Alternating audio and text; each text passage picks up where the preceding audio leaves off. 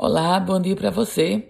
Quinta-feira, 26 de maio de 2022. Estamos por aqui com as primeiras do dia. Olha só, em Natal, 200 empresas vão aderir ao Dia Livre de Impostos. Esse Dia Livre vai acontecer na próxima semana, na outra quinta-feira, dia 2 de junho.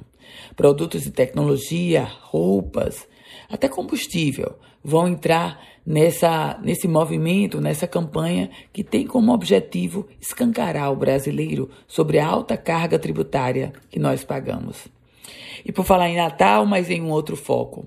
Natal é a segunda capital do país com o maior número de adultos que se declararam homossexuais ou bissexuais, de acordo com pesquisa divulgada pelo Instituto Brasileiro de Geografia e Estatística, o IBGE.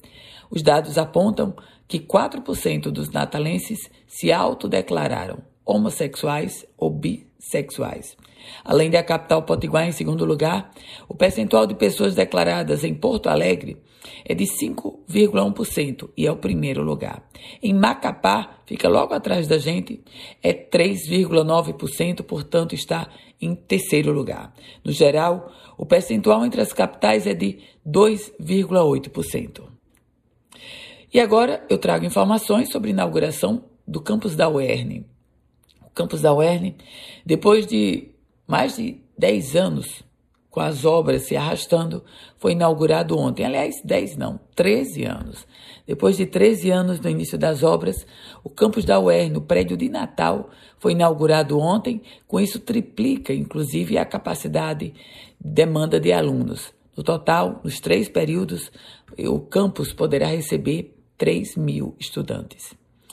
E o Instituto AOCP, Assessoria em Organização de Concursos Públicos, será responsável pela organização, realização, processamento e divulgação do resultado do concurso para os cargos da Fundação de Atendimento Socioeducativo do Rio Grande do Norte, a Fundase.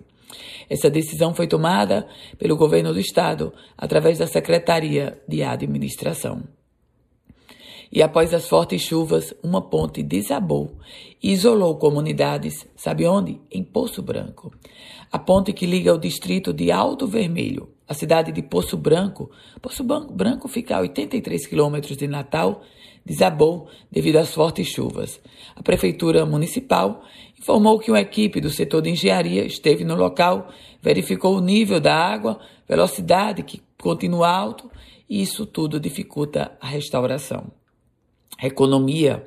Operações eletrônicas como o Pix passaram a ser monitoradas pelos auditores fiscais do Rio Grande do Norte neste mês de maio, de acordo com a Secretaria Estadual de Tributação.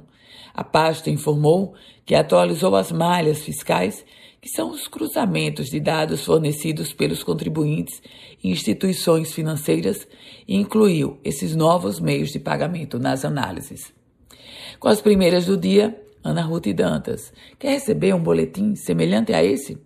Manda uma mensagem para mim, para o meu WhatsApp, é o 987 16 8787. Quer compartilhar esse boletim? Fique muito à vontade. Um ótimo dia para você.